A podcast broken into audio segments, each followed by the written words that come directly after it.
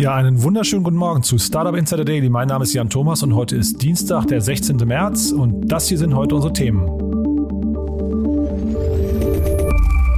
Die Gründer von Colibri verlassen ihr Unternehmen, Fluktuation bei N26, Lieferando verdoppelt seine Liefergebühren, Sono Motors könnte einen Börsengang in den USA planen und der Burda-Chef plädiert für eine strikte Regulierung von Facebook.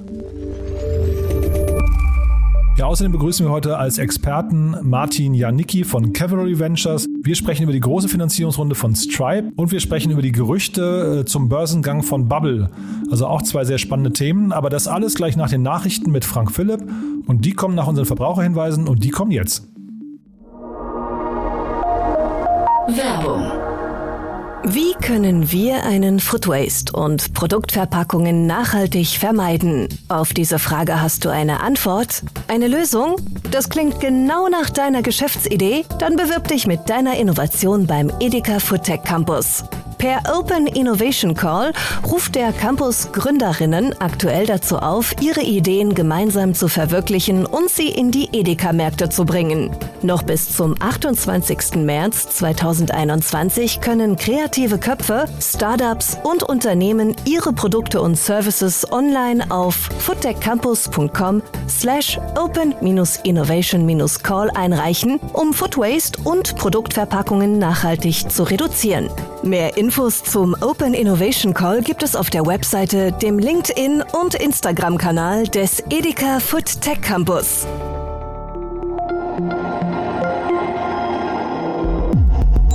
Startup Insider Daily Nachrichten. Colibri-Gründer verlassen ihr Startup. Der Verkauf von Colibri Games an den französischen Spieleentwickler Ubisoft gehört zu den größten Exits der Berliner Start-up-Szene im letzten Jahr. Auf einer Bewertung von 160 Millionen Euro übernahm Ubisoft 75 Prozent der Anteile an Colibri. Das Besondere daran, dass vor allem für sein mit mehr als 100 Millionen Downloads erfolgreichstes Spiel Idle Miner Tycoon bekannte Berliner Startup hatte zum Zeitpunkt des Verkaufs noch keine externen Investoren Investoren an Bord. Wie jetzt bekannt wurde, scheiden die drei verbliebenen Gründer zum Ende kommenden Monats aus dem Unternehmen. Die Gründer erklärten im Gespräch mit Business Insider, man habe sich vor etwa einem Jahr drei Ziele gesetzt, um das Unternehmen auf die nächste Stufe zu bringen. Diese seien jetzt erfüllt, weshalb ein Abgang aus der Firma möglich sei. Fluktuation bei N26. Wie bekannt wurde, laufen der gehypten Berliner Smartphone-Bank N26 scharenweise die Mitarbeiter davon. Seit Beginn der Corona-Pandemie sollen mindestens 300 Mitarbeiterinnen und Mitarbeiter das Unternehmen verlassen haben. Dabei handelt es sich auch um Abgänge im Management. Besonders pikant ist dabei der Abgang der Personalchefin Diana Stiles. Die ehemalige Adidas-Managerin Stiles hatte ihren Job erst im Oktober letzten Jahres angetreten. N26 hat den Darstellungen widersprochen und sieht die Fluktuation in einem für Startups üblichen Bereich. Reden wir mal über die Gastrobranche. Die leidet in diesen Tagen natürlich besonders unter Corona. Die ganze Gastrobranche? Nein. Alles, was geliefert wird, läuft natürlich super. Aber wer liefert eigentlich bei uns in Deutschland? Das war mal, wissen Sie, ein total umkämpfter Markt. Ne? Da gab es Fudora, Lieferheld, Pizza.de, ich möchte sagen, regelrechten Wettbewerb. Bis dann Lieferando 2019 nach und nach alle anderen aufgefuttert hat. Ja, Gesundheit. Und Glückwunsch zum Quasi-Monopol. Lieferando verdoppelt Liefergebühren. Das Unternehmen Lieferando gehört zweifelsohne zu den großen Profiteuren der Corona-Pandemie. Wie die Hannoversche Allgemeine Zeitung berichtet, hat der Lieferdienst spürbar an der Preisschraube gedreht. Kostete eine Zustellung durch Lieferando bislang pauschal 1,50 Euro, verlangt die Firma jetzt in einigen Städten 2,90 Euro, also fast das Doppelte. Betroffen sind augenscheinlich Hannover, Mainz, Essen, Düsseldorf und Mönchengladbach. Ob die Preiserhöhung deutschlandweit kommen wird, ist noch offen. Lieferando begründete die Preisanpassung mit gestiegenen Logistikkosten und einer Erhöhung der Stundenlöhne. Plant Sono Motors einen Börsengang in den USA? Die Gerüchte verdichten sich, dass nicht nur der bayerische Flugtaxi-Entwickler Lilium, sondern nun auch der Solarauto-Entwickler Sono Motors einen Börsengang in den USA planen könnte. Offen sei jedoch, ob es zu einem klassischen Börsengang kommen wird oder ob das Unternehmen den Gang an die Börse über einen Spec realisieren möchte. Sono Motors habe die für einen Börsengang nötigen Unterlagen bereits vertraulich bei der US-Börsenaufsicht SEC eingereicht.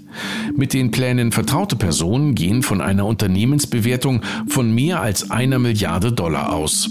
Sono wollte die möglichen Pläne nicht kommentieren. We're to walk down anyone you want, but I think right here we're to walk down to the Capitol and we're going to cheer on our brave senators and congressmen and women. And we're probably not going to be cheering so much for some of them. Because you'll never take back our country with weakness. You have to show strength and you have to be strong. 22-jähriger Bitcoin-Unternehmer kündigt Free Speech-Telefon für Trump-Fans an. Er nennt es Freedom Phone und es soll das, Zitat, erste massenmarktfähige Mobiltelefon werden, das auf Redefreiheit basiert. Hinter der Ankündigung steckt der 22-jährige Eric Finman, der nach eigenen Aussagen jüngste Bitcoin-Millionär der Welt. Finman plant ein Smartphone inklusive App Store, der frei von Zensur ist. Parler, Gap und jede andere App, ob verboten oder nicht, können ihre App in unserem App Store einreichen und werden laufen, so der Gründer. Nach dem Sturm aufs Kapitol haben diverse Tech-Unternehmen wie Google, Apple oder Amazon AWS die Zusammenarbeit mit Parler aufgekündigt. Neben seinem Bitcoin-Erfolg ist Finman für seine milden populistischen Aphorismen über die schrumpfende Mittelschicht und Joe Rogan auf Twitter bekannt. Burda-Chef plädiert für strikte Regulierung von Facebook.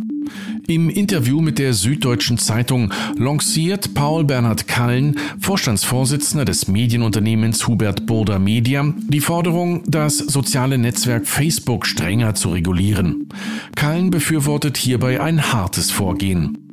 Vor dem Hintergrund des Sturms auf das Kapitol in Washington betonte Kallen, die sozialen Medien können Massen mobilisieren, von den sozialen Medien kann eine große Gefahr ausgehen. Es ist das erste Mal in der Geschichte, dass Massenmedien ohne Regulierung eingeführt wurden. Dabei verlangte der Bohrer-Chef vor allem, dass endlich geklärt werden müsse, wer für die verbreiteten Inhalte verantwortlich sei. Geht es nach Cullen, so fehlt dem europäischen Raum eine Institution ähnlich der Bundesnetzagentur nur für den digitalen Raum. Clubhouse startet eine Art Accelerator. Wie Clubhouse-CEO Paul Davison gestern in seiner wöchentlichen Town Hall verkündete, startet das Audionetzwerk das Accelerator-Programm Clubhouse Creator First. In dessen Rahmen sollen 20 Influencer ausgebildet und in verschiedenen Bereichen eingesetzt werden. Neben Gesprächsführung und Moderation soll es auch um Hilfen bei der Monetarisierung gehen. Bislang gab es im Zusammenhang mit Clubhouse keine Hinweise auf ein mögliches Businessmodell. Bewerbungen für das erste Batch sind bis zum 31. März 2021 möglich. Dabei müssen eine Hörprobe hochgeladen und mehrere Multiple-Choice-Fragen beantwortet werden. Google wegen Inkognito-Modus verklagt. Anders als von den meisten Nutzern vermutet, sammelt Google auch im Inkognito-Modus Daten seiner Nutzer. So zumindest der erhobene Vorwurf. Dafür muss sich Google nun in den USA vor Gericht verantworten, denn mehrere Nutzer haben Google wegen eines illegalen Eingriffs in die Privatsphäre verklagt. Google rechtfertigt sich damit, dass auf dem Inkognito-Startbildschirm deutlich werde, dass man Daten sammeln werde und sich die Nutzer durch Zustimmung zu den Datenschutzbedingungen damit auch einverstanden einverstanden erklärten. Dennoch ist der Versuch Googles, das Verfahren einstellen zu lassen, gescheitert. Die Kläger sind der Überzeugung, dass Millionen von Nutzern betroffen sind und setzen pro Nutzer eine Schadensersatzforderung von 5000 Dollar an. Landesmedienanstalt will OnlyFans-Zugang einschränken. Die Landesmedienanstalt Nordrhein-Westfalen plant, den Zugang zur Plattform OnlyFans einzuschränken. Es solle sichergestellt werden, dass künftig nur Personen ab 18 Zugang zu dem Portal bekommen. Zeitgleich sollten auch die Produzenten von Inhalten bei OnlyFans in die Pflicht genommen werden. Anbieter erotischer und pornografischer Dienstleistungen seien gleichermaßen verpflichtet, sich für ein zuverlässiges Jugendschutzsystem einzusetzen. Zum Erfolg der britischen Plattform OnlyFans gibt es bisher nur Anhaltspunkte. Schätzungen zufolge soll der Umsatz des Jahres 2020 bei rund 2 Milliarden Euro gelegen haben. Jeden Monat kämen rund 200.000 neue Nutzer hinzu.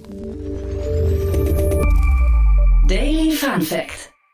You're listening to the 2021 IKEA Audio Catalog. Prologue. Well, hello there, listener. Or hey, as they say in Swedish. I also learned many other new words in Swedish. Okay, mostly the names of IKEA furniture, but I digress. So, you may be wondering, is this for real? And well, aside from the fact that you're actually listening to it at this very moment, let me personally assure you that it is real. And if you're also wondering, why did they do this exactly? Well, we know that by now you've probably binged through every possible podcast, audiobook, and best of 2020 playlist there is. So maybe you could use some new soothing sounds to put on while we all continue waiting for normal life to get back to, yeah, normal. IKEA vertont eigenen Katalog als Hörbuch. Wie gerade gehört, gibt es den aktuellen IKEA-Katalog erstmals als Hörbuch. Nach 70 Jahren hatte IKEA seinen Print-Katalog Ende letzten Jahres eingestellt. Statt als Papierversion gibt es diesen jetzt als Hörbuch mit einer Dauer von insgesamt vier Stunden. Und das waren die Startup Insider Nachrichten vom 16. März. Und damit zurück zu Jan Thomas. Startup Insider Daily, Investments und Exits. Heute mit Martin Janicki von Cavalry Ventures. Ja, ich freue mich. Martin Janicki ist wieder bei uns von Cavalry Ventures. Martin, das ist ja quasi hier alte Bekannte, kann ich sagen. Hallo zurück. Äh, ja, hallo Jan, freut mich zum zweiten Mal zu Gast zu sein. Ja, ganz toll. Und wir haben das große Vergnügen, wir haben beim letzten Mal über die Riesenrunde von Klarna gesprochen, also Fintech und jetzt oder Payment und jetzt geht es direkt weiter in den Segment, ne? Ja, genau. Ich habe anscheinend äh, das, das Glück hier, die, die Mega-Payment-Runden zu analysieren bei dir im Podcast. Ähm, und zwar, wie du gerade meintest, hatten wir vor zwei Wochen die News, dass Klarna, ich glaube, 400 Millionen geraced hat. Äh, heute kam raus, dass äh, Stripe, der US-Payments-Anbieter mit ja, irischen Wurzeln, knapp äh, 600 Millionen Dollar geraced hat äh, bei einer Bewertung von 95 Milliarden Dollar. Äh, und damit ist es, glaube ich, das, äh, das wertvollste, sage ich mal, private Startup äh, der westlichen Welt. Und ich glaube, auf der Welt ähm, insgesamt das zweitwertvollste, nur noch äh, übertrumpft von, von ByteDance, was die TikTok-Macher sind. Ja, wobei ich glaube, wenn ich dich korrigieren darf, wahrscheinlich Coinbase könnte da irgendwie so mit reinspielen noch. Ne? Ich glaube, die werden ja auch mit 100 Milliarden tariert gerade. Das stimmt, aber Coinbase ist, ist, ist in meinem Kopf schon in der IPO-Pipeline. okay. Und bei Stripe, glaube ich, äh, wird sich das noch ein bisschen hinziehen. Ah, meinst du, ja? Das ist spannend, okay. Ja, äh, dann erzähl erst mal, ich will dich jetzt nicht unterbrechen, entschuldige bitte. Ja, genau. Ähm, also wie gesagt, 600 Millionen auf einer 95 Milliarden ähm, Bewertung. Ähm, anscheinend war es so, dass Stripe das Geld nicht unbedingt gebraucht hat, aber das Angebot war zu gut. Und zwar soll die Runde tatsächlich stattgefunden haben auf eine Bewertung, die etwa dreimal so hoch war wie bei der 600 Millionen Runde vor, vor knapp einem Jahr. Also schon wirklich ein, ein, ein deutlicher Uplift. Äh, 60, über 60 Milliarden Shareholder Value kreiert innerhalb von zwölf Monaten. Das ist, ich glaube, in jedem Segment eine, eine gute Hausnummer. Ähm, ich glaube, was hier auch ganz interessant ist, ist, wer an der äh, Runde teilgenommen hat. Also es gab für solche Runden, sage ich mal, fast schon die üblichen Verdächtigen äh, wie Fidelity, Bay Gifford ähm, oder auch der Bestandsinvestor Sequoia hat nochmal nachgelegt. Äh, daneben haben aber auch noch die Versicherung ähm, AXA und die Allianz über die Allianz X äh, mitgemacht, aber auch der, der irische Staat ähm, über äh, die sogenannte National Treasury Management Agency, äh, wo ich ehrlich gesagt auch nicht gesehen habe, dass sie irgendein anderes Mal bereits in, in ein Startup investiert haben. Ähm, ist natürlich auch interessant, dann, dann hier zu sehen, was vielleicht die Gründe sind, eben für diese etwas untypischeren äh, Investoren an so einer Finanzierung äh, teilzunehmen.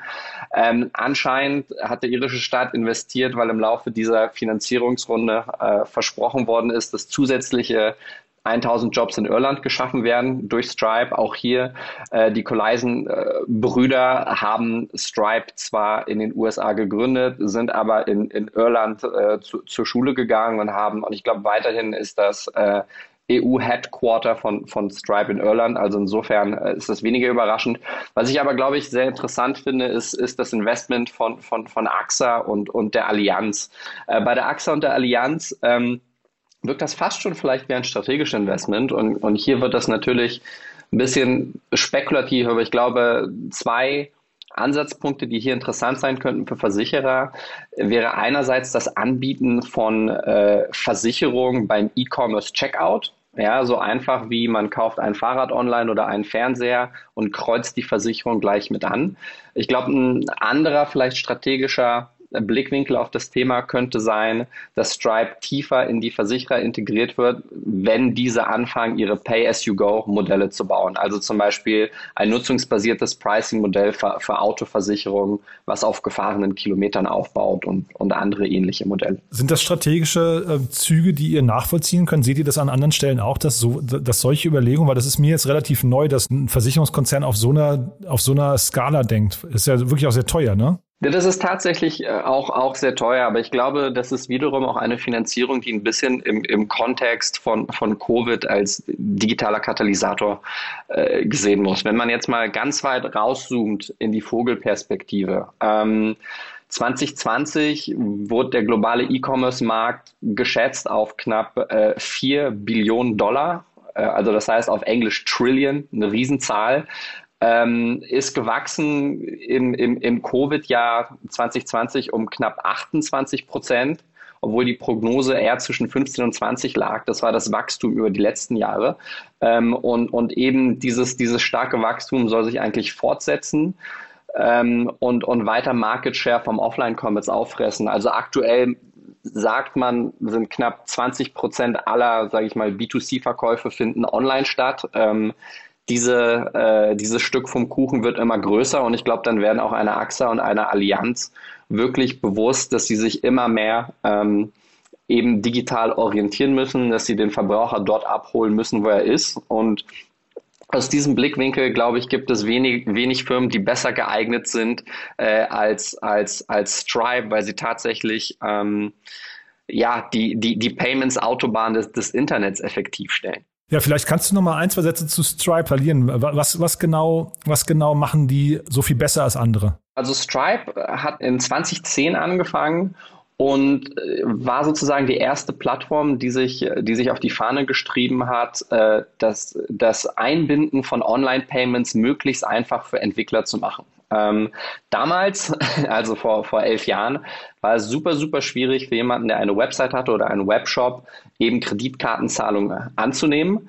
Äh, und zu dieser Zeit war Stripe auch ein bisschen ein, ein ungewöhnliches Investment, weil ich glaube, der, der ja, weitestgehend die Perspektive von VCs darauf war, dass Payments eine Commodity ist und somit ein, ein Race to the Bottom. Und dann kam Stripe mit dieser komplett entgegengesetzten Positionierung äh, und einem relativ teuren Payments-Modell. Also wenn man mit Stripe Volumen bewegt, zahlt man typischerweise um die zweieinhalb, drei Prozent, was auf gar keinen Fall die günstigste Lösung im Markt ist. Ich glaube, wenn man sich wirklich umschaut, findet man eine ähnliche Lösung auch, auch für ein Prozent oder sogar unter einem Prozent. Diese Lösung ist dann aber oft weniger zuverlässig, hat höhere Bounce Rates und ist auch deutlich, deutlich schwieriger zu implementieren. Und Stripe ist, glaube ich, wirklich einer der Vorreiter für die API-Economy und auch für Developer-First-Business-Modelle. Was würdest du denn denken, wie groß kann sowas werden, wenn das jetzt noch nicht, also ich hätte jetzt fast gedacht, ähm, innerhalb von einem Jahr verdreifacht die Bewertung, das ist so eine Vorbereitung, so ein Indikator Vorbereitung für die Börse, aber wenn es nach dir geht, dauert das noch.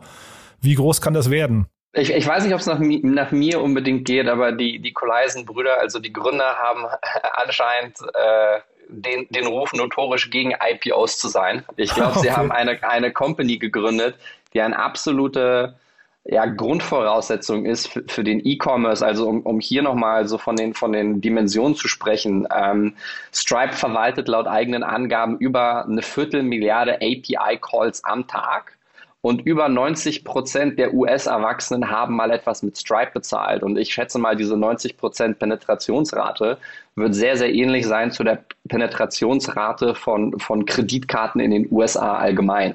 Ja, das heißt, Stripe ist eigentlich aus E-Commerce nicht mehr wirklich wegzudenken.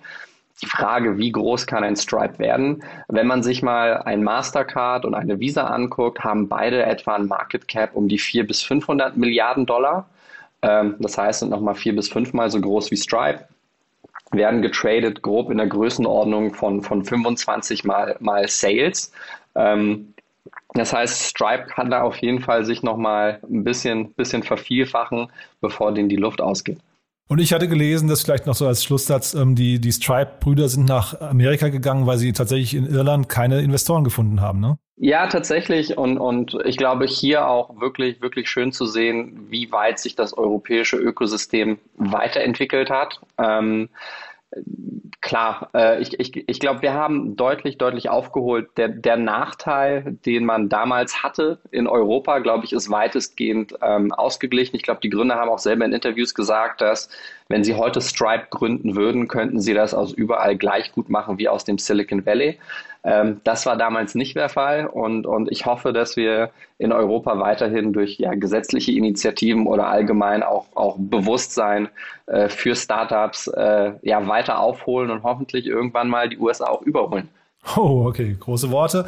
Der, der, nächste Kandidat, über den wir sprechen, der ist noch nicht ganz auf dem Level, aber der hat ja zumindest auch tolle Nachrichten verkündet, ne? Genau, ähm, Gerüchte haben sich heute ein bisschen breit gemacht, dass die Berliner Sprachlern-App äh, Bubble angeblich im dritten Quartal äh, in, in Frankfurt, an der Frankfurter Börse ein IPO anteilt zu einer Bewertung äh, von knapp einer Milliarde Euro. Das finde ich total erstaunlich. Also du hast jetzt schon gesagt, du hast dich auf Stripe ein bisschen mehr vorbereitet, aber ich finde Bubble, weil die jetzt hier in Berlin so präsent sind, ist halt schon echt eine große Neuigkeit, finde ich, ne? Ja, das stimmt, das stimmt. Ich glaube, Bubble ist auch ein bisschen, ich glaube, eine Firma, die man als Nutzer oft kennt, aber ich glaube nicht unbedingt die Firma, die man als VC, als IPO-Kandidat unbedingt auf dem Schirm hatte. Einfach aus dem Grund, äh, wenn man mal online recherchiert, hat die Firma das letzte Mal eine, eine, eine Runde geraced im Jahr 2015, wobei ich schätze, dass danach äh, noch, noch mehr Kapital geflossen ist und vom insgesamt Disclosed Funding sind es knapp 30 Millionen, die in die Firma geflossen sind,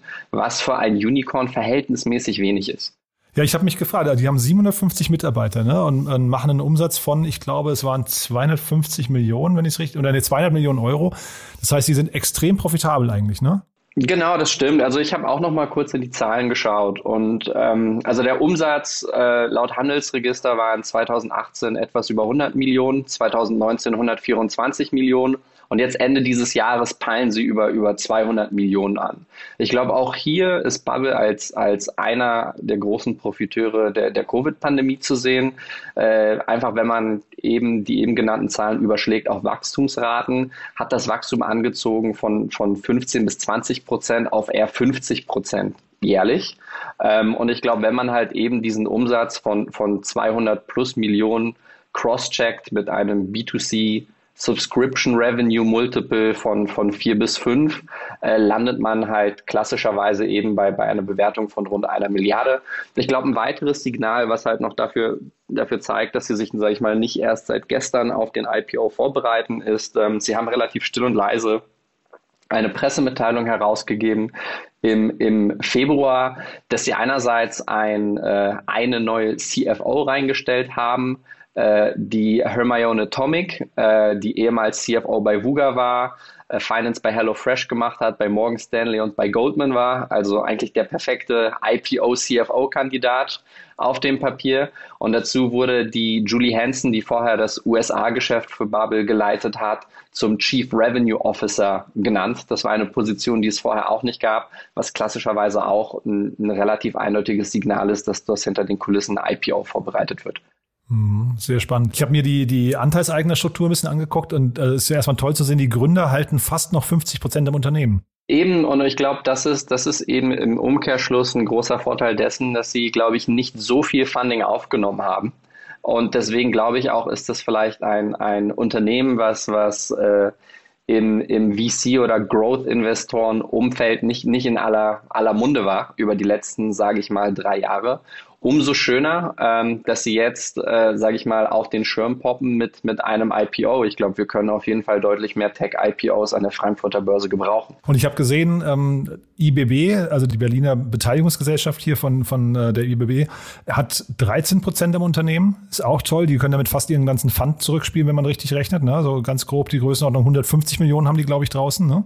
Ja, das ist, das ist wirklich toll. Ich glaube, die IBB für jeden, der, der im Berliner Ökosystem unterwegs ist, ähm, weiß, dass es eine, eine Institution ist, die wirklich sehr stark Gründern unter die Arme greift und einfach äh, ja, Gründern eine, eine Chance gibt, äh, etwas, etwas zu verwirklichen oder etwas zu starten, auch oft, wenn das sonst nicht, nicht, nicht funktionieren würde. Und äh, da finde ich es natürlich toll, dass, dass sie hier auch einen signifikanten Rückfluss erfahren. Und wer mir jetzt, äh, deswegen erwähne ich nochmal kurz, wer mir jetzt in der letzten Zeit zum zweiten Mal innerhalb von zwei Wochen untergekommen sind, ist Kizu. Die waren bei Staffbase mit drin, haben da einen guten Job gemacht und jetzt scheinbar hier auch. Also, äh, und Nokia ist sogar noch mit drin. Also, das ist ein, ein spannender Cap-Table, muss ich sagen. Ich glaube, Martin, wir können mal hier einen Punkt machen, weil das ist ja uferlos, das ganze Thema. Das ist wirklich super spannend, aber ich finde es großartig, dass du da bist. Haben wir denn was Wichtiges vergessen aus deiner Sicht? Ach nein, Jan. Ich glaube, ich bin für heute alles losgeworden und ich freue mich aufs nächste Mal in zwei Wochen. Startup Insider Daily Podcast. Ja, das war also Martin Janicki von Cavalry Ventures und ihr habt es ja mitbekommen, wir haben heute keinen Interviewgast. Dafür haben wir aber nochmal zwei Medientipps und zum einen möchte ich euch ans Herz legen, Verena Pauster, Das neue Land. Da ist das Hörbuch gerade erschienen. Verena hat einen Bestseller geschrieben über ihre Zukunftsvisionen von Deutschland und einer Gesellschaft, in der man gerne aufwachsen oder alt werden möchte. Und das Ganze gibt es jetzt als Hörbuch von ihr eingesprochen auf Audible. Wir hören mal ganz kurz rein. Mir geht es nicht darum, in die Zukunft zu blicken und Vorhersagen zu machen. Mir und meiner Generation geht es darum, jetzt Verantwortung zu übernehmen. Denn das neue Land ist da. Es ist schon lange da. Es ist digital, es ist weltoffen, es ist vernetzt. Es schätzt Familie und Beziehung. Es ist kooperativ und innovativ. Es ist mobil und umweltbewusst. Es kennt die Bildung von morgen. Es riskiert etwas. Es ist anständig. Es ist politisch. Ja, das ist also das sehr hörenswerte Hörbuch von Verena Pauster, Das neue Land. Und vielleicht nochmal ein kurzer Hinweis auf unser Archiv. Wir haben ja inzwischen schon sehr viele Podcast-Interviews geführt und unter anderem hatte ich gesprochen mit Janusz Stadowski. Er ist einer der Gründer von Colibri Games und das ist eine der meistgehörten Podcast-Folgen bei uns. Kann ich euch nur ans Herz legen, weil, weil Janusz hat ziemlich detailliert erzählt, wie kann man ein Unternehmen aufbauen, das 160 Millionen Euro wert ist, innerhalb von vier Jahren ohne externe Investoren. Das ist dem Team gelungen und darüber ging es in dem Podcast. Wir hören mal ganz kurz rein. Genau, also wir haben keine Investoren an Bord. Das war einfach so äh, am Anfang. Ähm, klar, wenn da so ein Studententeam irgendwie kommt, sagen, äh, sie wollen Game bauen, aber noch nie was im Gaming gemacht haben, ist man, glaube ich, äh, vielleicht berechtigterweise sehr misstrauisch als Investor. Und alle unsere Gespräche, die wir dann hatten, verliefen halt irgendwo im, im Sand quasi. Das heißt, ihr habt Investoren auch angesprochen und es hat aber einfach nicht funktioniert, ja? Ja, genau. Also, also finde ich jetzt mit Abstand auch verständlich. Damals dachten wir alle so, hä, warum will denn keiner investieren? Ist doch so gut alles. Mhm. Ähm, aber klar, wir hatten keinen Track Record, wir hatten wenig vorzuzeigen. Ähm, und dann ist man da, glaube ich, besonders misstrauisch. Ähm, und dann ab einer gewissen Stufe waren wir eben äh, so profitabel, dass es auch nicht so viel Sinn gemacht hat, dann Investoren nochmal reinzunehmen. Ja, das war also Janusz Stadowski von Colibri Games. Der Podcast ist natürlich noch online, der ist ungefähr aus dem September letzten Jahres. Von daher einfach mal reinhören, wenn euch das Thema A, Games-Entwicklung oder B, äh, Startup groß machen ohne Investoren interessiert. Ist eine sehr spannende Folge geworden. Janusz hat sehr, sehr viel aus dem Nähkästchen geplaudert. Und es ist natürlich eine der großen Erfolgsstories aus dem letzten Jahr. Von daher unbedingt mal reinhören, wenn euch das interessiert. Ansonsten wünsche ich euch noch einen schönen Tag und wir hören uns morgen wieder. Bis dahin. Ciao.